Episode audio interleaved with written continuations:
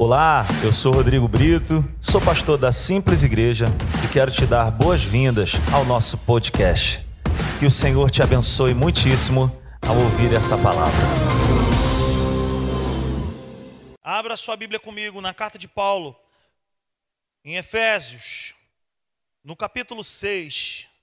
Você tem sido abençoado por essa série de mensagens? Quantos estavam aqui no último domingo? Que reunião foi aquela, gente? Tremendo demais, não é? Eu quero te aconselhar, se você ainda não é inscrito no nosso canal no YouTube ou nas nossas redes sociais, se inscreva lá, Simples Igreja Oficial. Acesse lá a playlist lá da nossa igreja no canal do YouTube e sabe, se encha da verdade de Deus. Comece a assistir ali as palavras, todas essas mensagens dessa série estão ali. Efésios no capítulo 6, a partir do verso 10, nós vamos fazer a leitura. Você está comigo sim ou não? Finalmente, Fortaleçam-se no Senhor e no seu forte poder. Vistam toda a armadura de Deus para poderem ficar firmes contra as ciladas do diabo. Pois a nossa luta não é contra pessoas, mas contra os poderes e autoridades, contra os dominadores deste mundo de trevas, contra as forças espirituais do mal nas regiões celestiais. Até aqui somente. Queridos, uma das maiores artimanhas que existe das trevas é dentro disso tudo que nós estamos falando é que o inimigo das nossas almas, ele fica lançando pensamentos, dardos inflamados, sofismas, mentiras, ele lança e se esconde. E nós até assumimos a culpa desses pensamentos. Na segunda-feira eu estava conversando com uma pessoa e ela falou assim para mim: Ô, pastor, eu estava muito revoltada comigo mesmo, de tantos pensamentos ruins que eu estava tendo, eu achava que era culpa minha. Eu falava, mas é uma estratégia do inferno. Ele lança suas mentiras e nós falamos assim: nossa, como é que eu posso estar pensando nesse tipo de coisa? Mas não, é porque ele é um mentiroso, ele se disfarça muito bem. Uma das maiores artimanhas das trevas é fazer com que lutemos também de maneira errada. E o que é lutar de maneira errada, Rodrigo? É usar as armas erradas em um combate errado e em um alvo errado. Olha o que diz as Escrituras. Nós acabamos de ler, verso 12 de Efésios 6. Pois a nossa luta não é contra pessoas. Veja bem, ele diz que o nosso alvo não deve ser, não devem ser pessoas. E ele determina qual é o nosso alvo. Ele determina qual é o nível de batalha que nós estamos lutando. Eu gosto muito de um termo que o pastor Hélio usa muito, que ele diz assim: é o verdadeiro combate espiritual, é uma disputa pelos nossos pensamentos. E de fato é. Todos os dias nós acordamos já com uma disputa. Quem vai prevalecer nos nossos pensamentos? Quem é que vai dominar os nossos pensamentos? Certa vez, um. Quem é mais experiente aí? É, por exemplo, quem já morou na Cidade Alta, sabe que lá na Cidade Alta tinha um circo. E no circo tinha uma atração especial. Era uma disputa de dois cachorros. Era uma guerra, era uma luta de dois cachorros. Se você quiser saber detalhes, fala com o Giovanni. Antigamente tinha essa questão dos circos. E aí, o dono do circo, ele fazia uma espécie de uma rinha. Quem aqui já, já ouviu falar nesse termo rinha? Quem já viu isso aí? Quem já foi numa rinha de galo? Gente, eu já tive até galo na rinha. Misericórdia, pai. Tive dois galos na rinha, meu pai. Eu era pequenininho, eu ganhei. Tinha o Maguila e o Romário. Durou uma luta só, os dois morreram. Na primeira luta deles, Maguila e Romário. Mas aí, o dono do circo, ele armava um combate. Tinha um cachorro lá, o caramelo, e tinha um cachorro lá que era o branquinho. E aí ele armava aquela cena toda, e aí o que, que ele fazia? Ele chegava e falava para o pessoal: aí ó, vamos lá, vamos abrir as apostas aí. E aí pô, tinha um, o caramelo estava pulando, saltitando, e o branquinho, meu irmão, amuado. E aí o que, que ele fazia? Ele apostava os cachorros eram domados por ele, os cachorros eram malandros. Ele armava um esquema onde todo mundo apostava em um determinado cachorro e ele botava o dinheiro dele no outro cachorro, que ninguém acreditava. E aí soltava os bichos, e aí o cachorro de que todo mundo apostou perdia. E aí ele ia e ganhava o dinheiro. No outro dia, os, os bobos iam pro, pro ringue lá de novo.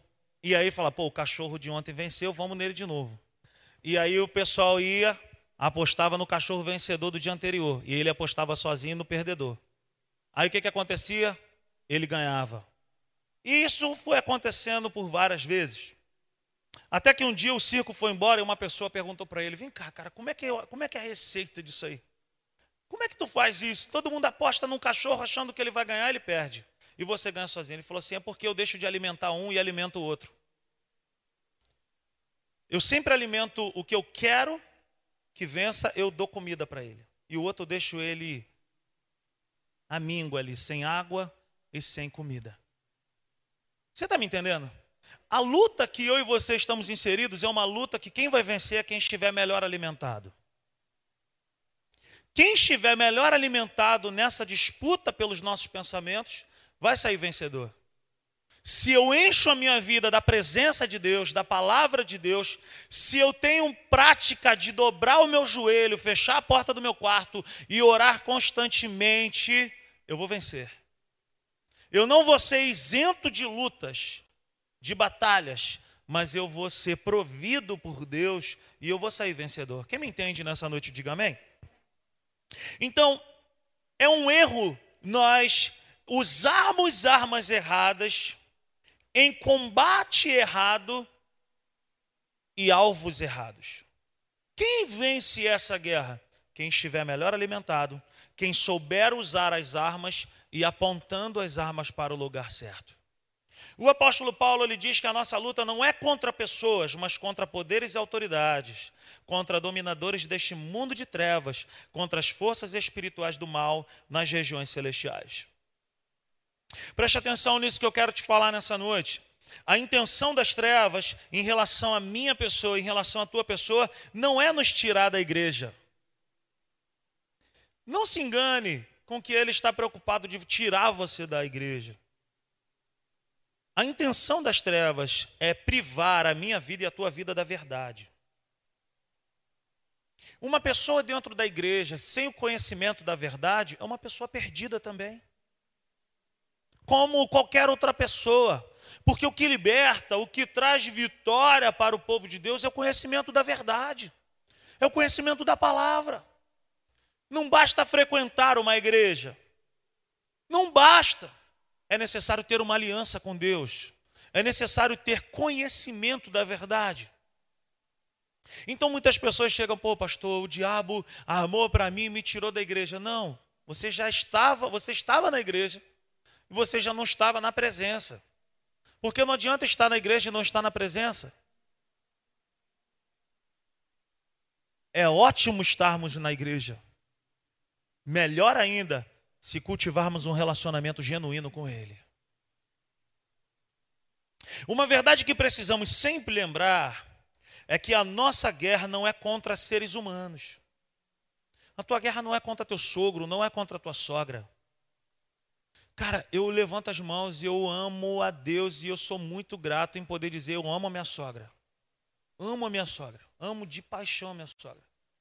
E eu fico horrorizado quando eu vejo pessoas falar que a minha sogra é uma cobra, uma serpente. A mesma serpente que estava lá no Éden, está na casa da. A nossa luta não é contra seres humanos. A nossa luta não é contra o teu patrão. A nossa luta não é contra tua, essa pessoa que te persegue. Mas é o que está por trás dessa pessoa. Não destine a tua munição para essa pessoa. Muitas pessoas estão vivendo vidas infelizes porque são mal resolvidas em relacionamentos. Então, ao desconhecermos a verdade, ao desconhecermos isso, nós usamos armas erradas contra alvos errados. Não lutamos contra a carne nem contra a sangue. A nossa luta é um combate espiritual. E um combate espiritual nós vencemos com armas espirituais. Não se vence um combate espiritual com armas carnais. Ah, se me der oportunidade, eu vou encher a cara dela. Já viu aquela mulher quando bota a mão na cintura, bota o ombro para frente e mete essa aqui, ó, já era. O meu Espírito Santo não bate com o Espírito Santo dessa pessoa. É uma cilada, é uma artimanha das trevas nos prender em pensamentos contra pessoas. Não pense, não pense dessa forma. Você já pensou em quantos pensamentos terríveis nós podemos ter em relação a pessoas do nosso dia a dia? Quantos pensamentos nós podemos ter em relação. Eu não sei você, mas eu moro em condomínio. Já falei algumas experiências que eu tenho por morar em condomínio. Minha casa, minha vida. E, e você já parou para pensar Quantas pessoas que passam no nosso, no nosso caminho, no nosso dia a dia, que nós olhamos assim e falamos assim: isso é cheio de marra, isso aí não presta. E aí, daqui a pouco, quando você tem uma oportunidade de sentar com aquela pessoa, você vai ver que aquela pessoa é uma pessoa maravilhosa. Você já aconteceu isso contigo? Isso já aconteceu comigo. De você, de repente, olhar para uma pessoa e falar assim: cara, esse, esse cara aí, essa mulher, esse é. Meu Deus, se eu pudesse falavam as verdades para essa pessoa. Ah, falava. Já viu aquela pessoa que, que gosta de, de expor a ideia dela, a, a opinião dela? Parece que fica quase que explode assim se não falar. Mas você já parou para pensar que muitas são também através dessas pessoas as oportunidades de nós falarmos do amor de Deus? Você já parou para pensar que isso é uma cilada das trevas? O termo é esse. O inferno arma ciladas para separar você do seu esposo, você da sua esposa, você do seu filho, você dos relacionamentos familiares e, e de amigos. Com pensamentos bobos, com pensamentos que daqui a pouco viram ciúme, daqui a pouco viram uma inveja, daqui a pouco viram uma raiz tenebrosa, e daqui a pouco você fala: Eu não consigo mais olhar na cara dessa pessoa. Quem está por trás disso? Quem? Quem? Aonde o inferno encontra vantagem contra o povo de Deus? Aonde o inferno encontra vantagem contra o povo de Deus? A Bíblia diz que contra o arraial de Deus não há encantamento. Eu já falei que eu não suporto quando um crente chega para mim e fala, pastor, fizeram uma cumba para mim. Ah, meu irmão, não fala isso para mim não. Estou sendo alvo de inveja. Pastor, botaram minha, minha, minha, meu nome na boca do sapo. Ah, meu irmão, em nome de Jesus. Você não sabe quem você é em Cristo, então. Mas aonde o inferno encontra vantagem contra o povo de Deus? Em primeiro lugar, na falta de conhecimento. Por falta de conhecimento, o povo perece. Por falta de conhecimento, o povo vive, sabe, quebrado.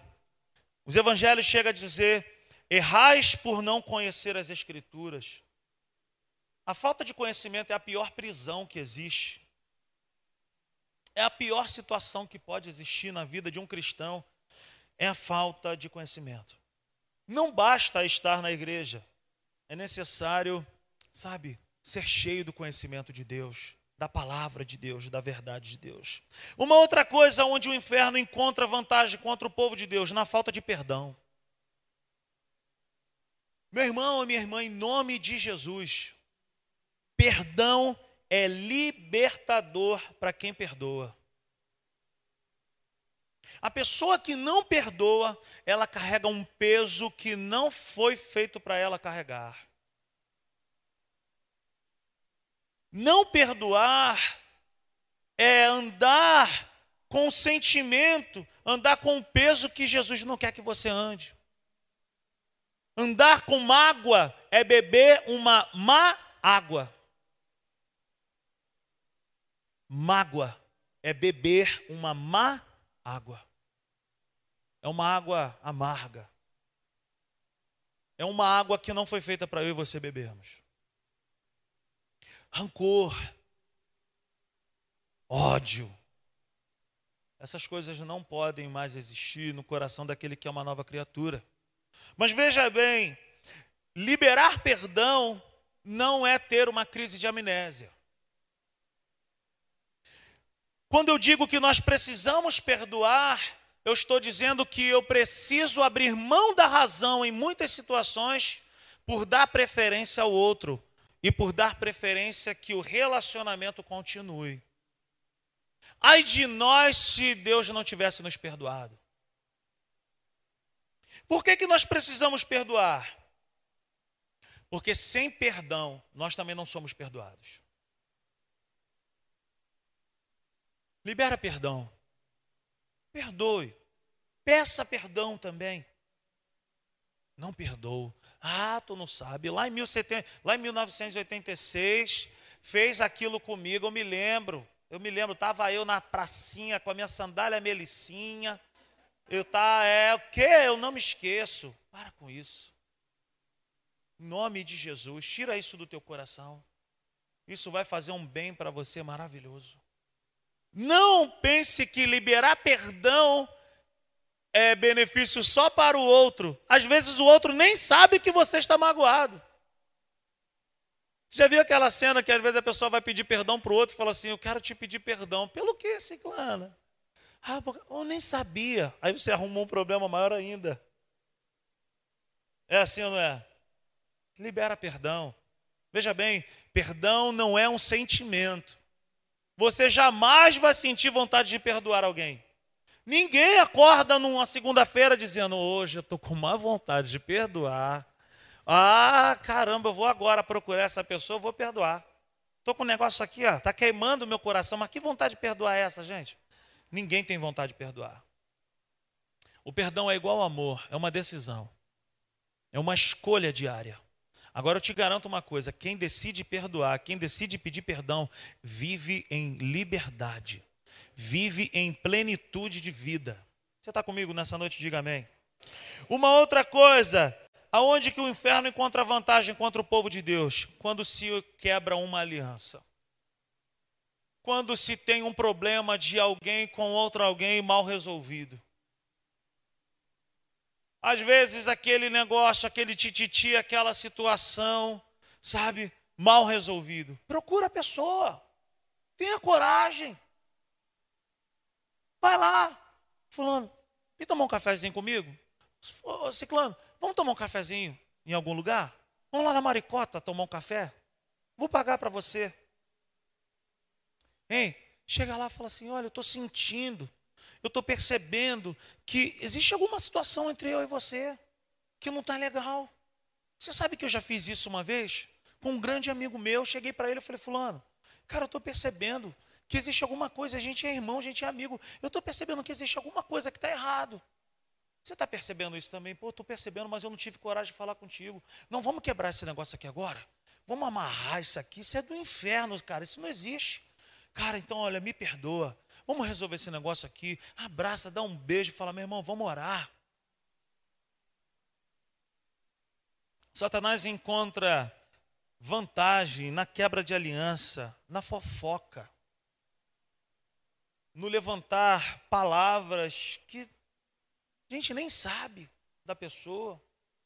Aqui na Simples Igreja a gente tem uma estratégia. Alguém chega para mim ou para a Natália e fala assim: Olha, pastor, é, eu vim aqui para te falar um negócio eu já vou já pegando já o telefone. Eu falo, ah, fulano disse, fulano disse, peraí. É meu pente, tá? Peraí, vamos ligar para fulano aqui agora. Não, pastor, não foi bem assim não. Resolve as coisas bem resolvidas, gente. Fala com a pessoa da maneira correta. Às vezes nós estamos em maior pé de guerra com alguém sem jamais ter conversado com esse alguém sem jamais ter perguntado se é aquilo mesmo.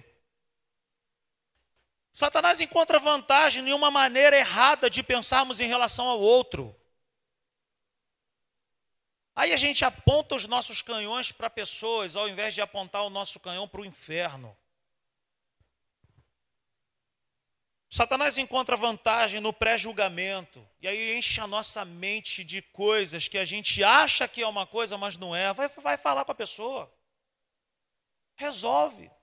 Eu tenho uma, eu tenho uma forma Quando eu tenho algum problema com a Natália, a Natália tem um jeito, eu tenho outro. O meu jeito, eu não resolvo nada na hora. Eu acho que é um pouco de mulher, né? A mulher quer resolver na hora, né? É assim ou não é? Quem? Hein? A mulher, não, não, não, não, não, não, não, vamos falar agora. Vamos resolver isso aqui agora. Geralmente muda até a voz, né? Vamos resolver isso agora, tem que ser agora. Eu não sou assim. Eu não, tem até coisas caindo aí, Deus está falando. Hein? Mas o homem não, eu, eu, eu falo assim: olha, eu não vou falar nada agora. Ai, ela fica quicando nas tamancas. Porque ela quer resolver agora, e eu não sou de resolver agora. Não seja precipitado em resolver as coisas. Acalma. Lembra que eu falei no domingo passado? Eu falei aqui: existem algumas atitudes que são simples, meu irmão, bota um cafezinho lá na mesa. Faz um bolo de laranja. Compra um pãozinho da praça ali. Bota a manteiga lá no pão quentinho. E senta para conversar. Procura saber se é aquilo mesmo. Ó, não foi isso que eu quis dizer. Não foi dessa forma que era para você ter entendido. Mas se você entendeu assim, quero te pedir perdão. Me perdoa. Se tem uma das coisas que é muito difícil para quem é pastor, gente, é quando chega um casal e fala assim, pastor, nós estamos nos separando. Eu falo, meu, meu, eu falo, gente, mas vocês não estão se separando agora. Esse negócio já vem acontecendo.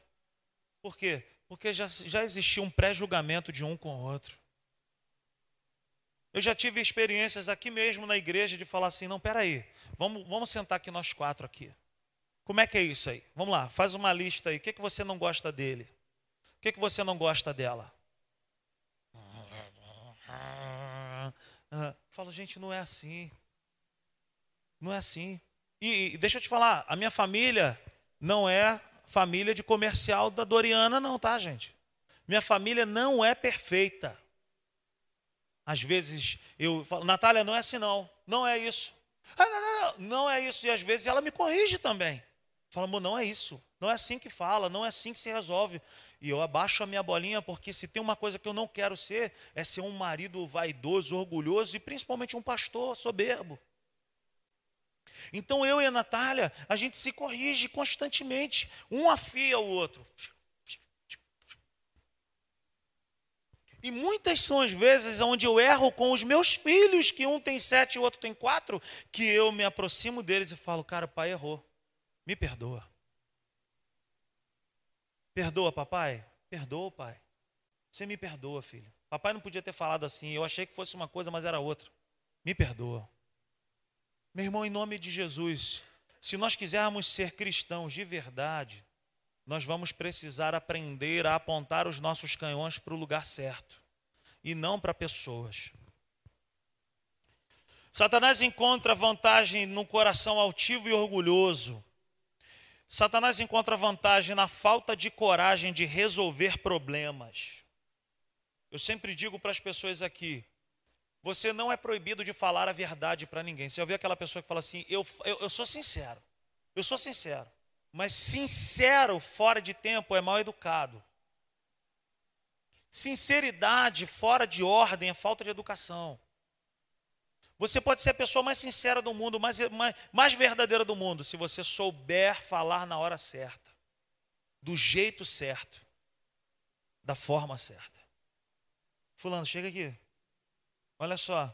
Você não vai chamar a pessoa de burra. Você vai falar assim: você foi pouco inteligente nessa situação aqui. Eu estou falando o que eu gostaria de falar de uma maneira certa, num tom certo, no momento certo. Não tem ninguém perto eu vou chegar para aquela pessoa e vou falar, cara, olha só, essa situação aqui não não está certo. Não é assim que se faz. Qual é o nome disso? É saber resolver problemas com coragem, mas acima de tudo com um amor. O inferno encontra vantagem em palavras malditas. Palavras são como flechas. Você lançou, meu irmão, já era. Não tem como a flecha voltar. Você já disse. E o que, que tem que fazer para resolver? Pedir perdão. Cara, me perdoa, eu falei aquilo. Não, não, cara, eu falei errado. Me perdoa, eu não podia falar isso para você. O inferno encontra vantagem contra o povo de Deus na falta de posicionamento em amar o próximo. O amor é como o perdão, acabei de dizer isso, não é um sentimento. Existe, existirão pessoas que você não vai ter prazer de amar. Mas a Bíblia diz no Evangelho de João que o povo de Deus será reconhecido pelo amor. O povo de Deus não é reconhecido por uma igreja em si, ah, por uma roupa, porque isso, aquilo. Não, o povo de Deus é reconhecido pelo amor. Pelo amor. Quem está me entendendo nessa noite aí? Talvez nós estamos tendo problemas dentro dos nossos relacionamentos ou dentro da nossa casa por essas questões que são assim. Como resolver isso? Tem que ser espiritual. Tem que ser espiritual, tem que botar o orgulho, a vaidade, a soberba de lado e falar assim: Senhor, eu quero te servir de todo o meu coração, eu quero ser humilde, quebrantado e eu quero, sabe, eu quero que o céu se alegre com a minha decisão. Se é para pedir perdão, eu vou pedir perdão, eu vou liberar perdão, eu vou ligar para Fulano hoje, eu vou ligar para Ciclano hoje, eu vou ligar para meu pai, eu vou ligar para minha mãe. Eu já contei aqui na igreja. Eu tinha um sério problema com meu pai. Sério problema. Eu nunca deixei de falar com meu pai, mas eu tinha um problema para resolver com meu pai. Enquanto eu não perdoei o meu pai, a minha vida não andava, a minha vida não prosperava. Até que um dia eu, dentro de um 342 da vida, um 774 da vida, ele fazendo a curva ali no Três Poderes, veio aquela voz dentro de mim: vai lá na casa do teu pai. Eu já era casado. Vai lá na casa do teu pai e pede perdão para ele. Eu falei: é ruim, hein? Falei: isso é a voz do Satanás. Mas Satanás não vai pedir para eu perdoar. E aquela voz cresceu dentro de mim: desce desse ônibus agora e vai pedir perdão para o teu pai. E deixa eu te falar: quem estava completamente certo na história era eu. Meu pai estava completamente errado, mas o Espírito de Deus habita em mim e não habitava no meu pai. Quem tinha a verdade era eu, então quem tinha que se humilhar era eu. E assim eu fiz, desci daquele ônibus, eu falei: Ah, Senhor, a vontade era esganar. Abri a porta. Falei, e aí, pai, tudo bem? Tudo bem, rapaz. Como é que você está? Tudo bem. Falei, pai, eu vim aqui para te pedir perdão. É ele, do que, bonitão? Meu pai chamava todo mundo de bonitão, não era, Joel? De que, bonitão? Eu falei, pai, aquela situação ficou mal resolvida. E eu carrego dentro do meu coração uma mágoa terrível em relação ao Senhor. Eu queria te pedir perdão, porque a minha vida não está andando. Eu queria que o Senhor me perdoasse, que o Senhor me abençoasse. Sabe o que ele falou para mim? Ô, oh, bonitão, da minha parte está tudo bem. Ele não tinha a compreensão espiritual. Quem tinha era eu. Quem foi beneficiado fui eu. E eu vivi os últimos dias e anos da vida do meu pai, e eu fiz apelo para o meu pai, e através de uma oração comigo, meu pai aceitou a Cristo. Um mês depois, meu pai foi recolhido pelo Senhor, porque assim o Senhor tinha colocado no meu coração. Ó, o dia que teu pai me receber como único suficiente Salvador, eu vou recolher ele. Eu já sabia disso, ó. E assim foi. Mas antes disso, pai, eu quero te pedir perdão. A minha vida não prosperava, a minha vida não andava, não acontecia nada de bom na minha vida por causa disso. Que eu estava andando com meu pai 24 horas comigo. Mas no dia, Alain, que eu cheguei para ele e falei assim: quero te pedir perdão. O céu abriu sobre a minha vida e falou: é isso aí, mano. É isso aí. Ser cristão é isso aí. Se está errado, se está com mágoa, resolve. Pede perdão. Não aponta o teu canhão para o lugar errado, nem para pessoas. Aponta para o inferno. E pedir perdão é uma bomba no inferno. A Bíblia deixa bem claro que as características de Satanás são bem marcantes. Por exemplo, a Bíblia diz que ele é mentiroso, ele é o pai da mentira. A Bíblia diz que ele é ladrão, que ele é assassino, que ele é destruidor, ele é sedutor, ele é o nosso adversário, ele é acusador, entre muitas outras coisas. Se tem uma coisa que o inferno e que Satanás não é, não é, é criativo. Ele não é criativo, ele é apenas repetitivo. Ele é repetitivo em mentir quantas vezes for necessário para destruir uma família, por exemplo. Ele é capaz de contar uma mesma mentira tantas vezes até ela virar uma verdade. ainda que seja só para você, para te destruir. Ele é um pai da mentira. O maior prazer dele é roubar, matar e destruir uma família, um lar, um casamento, uma amizade, uma aliança com uma igreja, uma aliança com Deus. Qual é então, Rodrigo, o melhor caminho? Eu quero te dizer nessa noite que o melhor caminho para eu e você vivermos é o amor.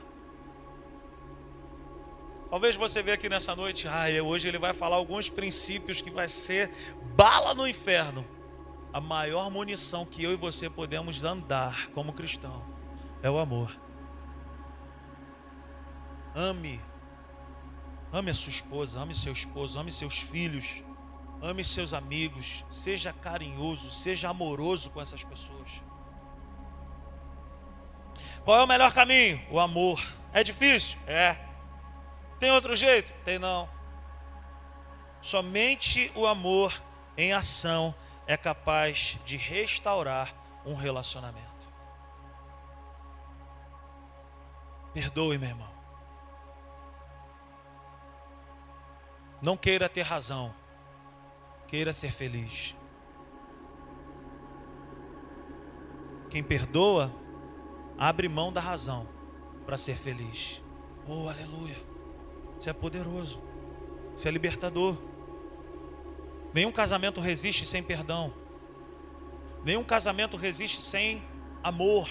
Nenhum casamento resiste sem quebra de paradigmas. Eu nasci assim, eu sou mesmo assim, eu não peço perdão para ninguém. Vai fracassar. Teu casamento vai quebrar.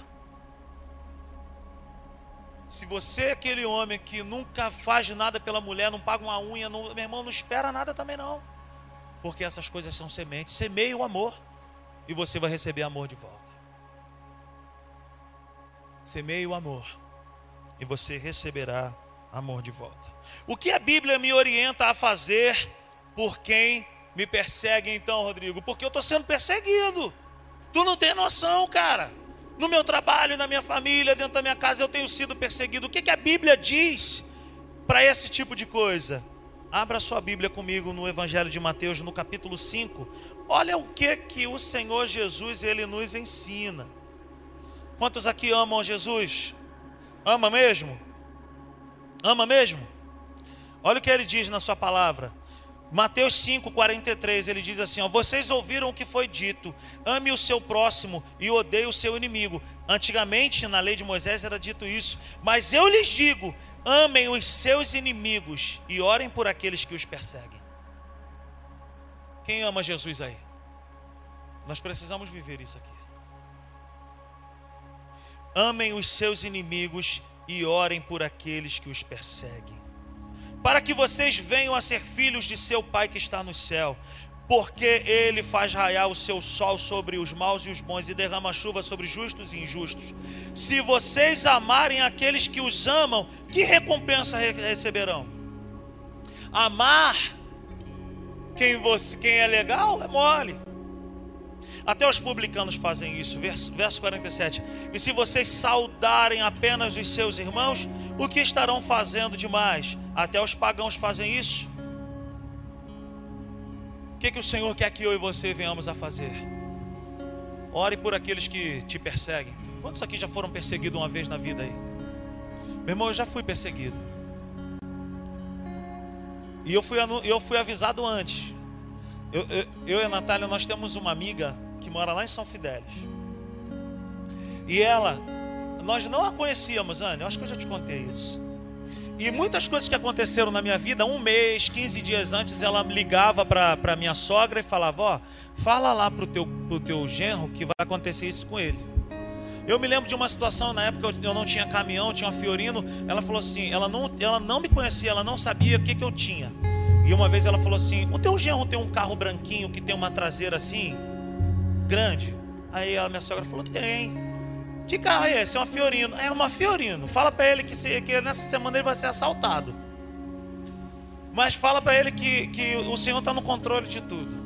E aí, quando eu fui trabalhar na segunda-feira, o cara perdeu, perdeu. E o assalto terminou eu com a mão na cabeça do assaltante orando pela vida dele.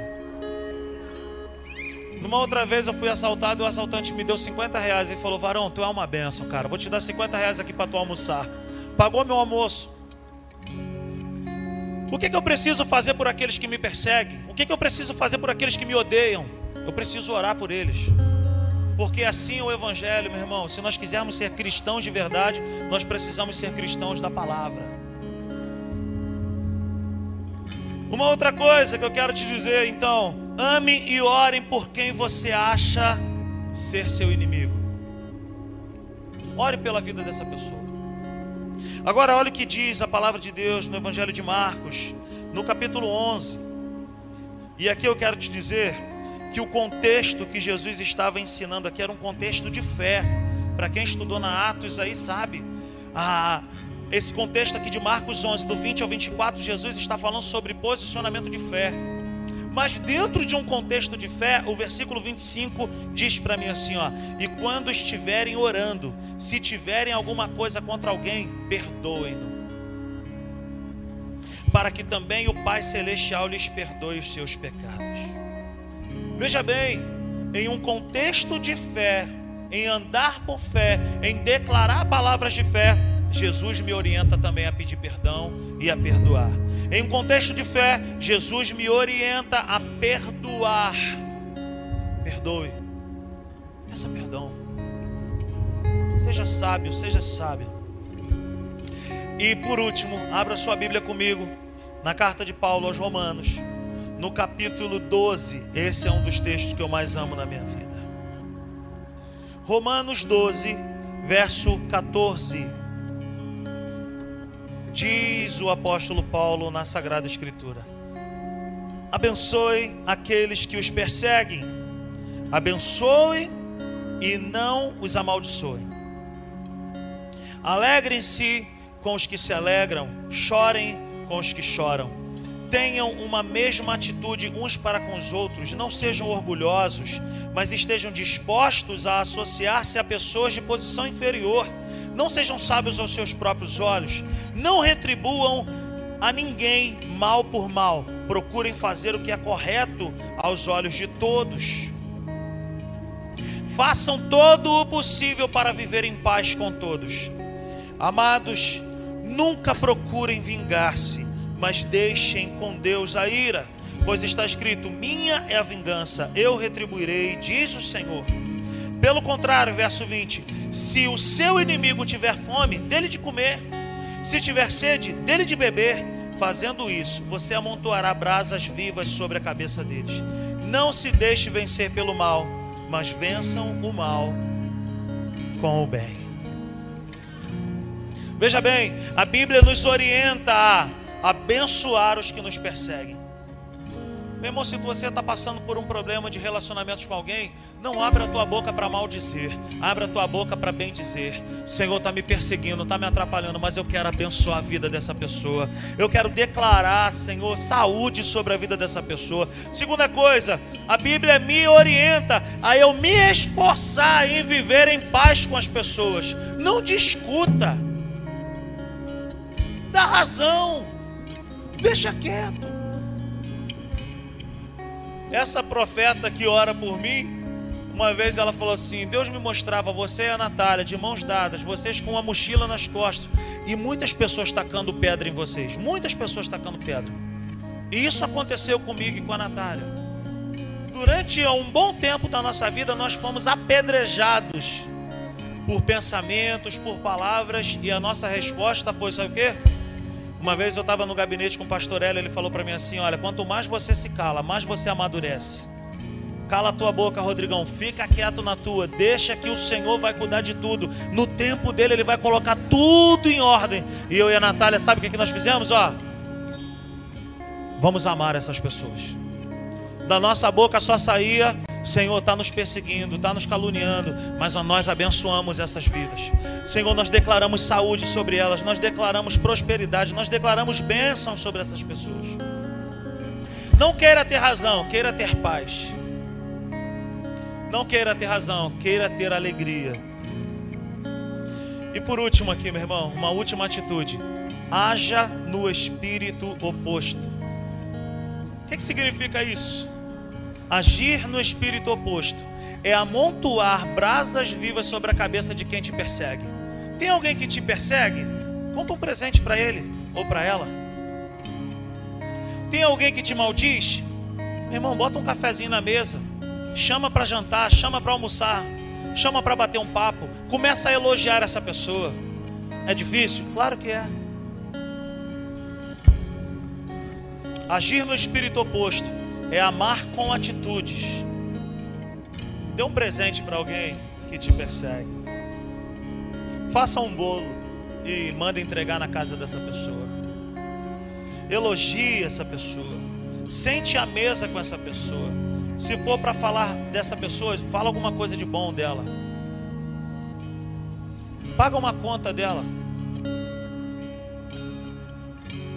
É? Essa pessoa ela vai falar assim: que que é isso, gente? Sabe por que, que eu estou falando tudo isso? Olha o que, que a Bíblia diz no Evangelho de João, no capítulo 13, no verso 1. João 13:1 Um pouco antes da festa da Páscoa, sabendo Jesus que havia chegado o tempo em que deixaria este mundo e iria para o Pai, tendo amado os seus que estavam no mundo, amou-os até o fim. Sabe que cena é essa? É a cena onde Judas se levanta da mesa para vender Jesus. É a cena onde Pedro estava prontinho para negar Jesus três vezes. Mas a Bíblia diz que Jesus amou seus discípulos até o final. Fique de pé nessa noite. Não pense que pessoas são o seu problema. O problema está escondido atrás de pessoas. Jesus estava na mesa com pessoas que iriam o trair, que iriam negar, que iriam o abandonar. Mas Jesus nos ensina algo tremendo: ame até o fim. Ame até o fim. Não desista dessa pessoa. Não abra mão do teu casamento. Não abra mão dos teus filhos. Não abra mão dos teus pais. Não queira empurrar Jesus pela goela abaixo dos outros. Não faça isso, pelo amor de Deus. Aqui não. Pelo amor do Senhor. Se nós quisermos viver um evangelho pleno e verdadeiro, nós vamos precisar agir assim, no espírito oposto. Aleluia.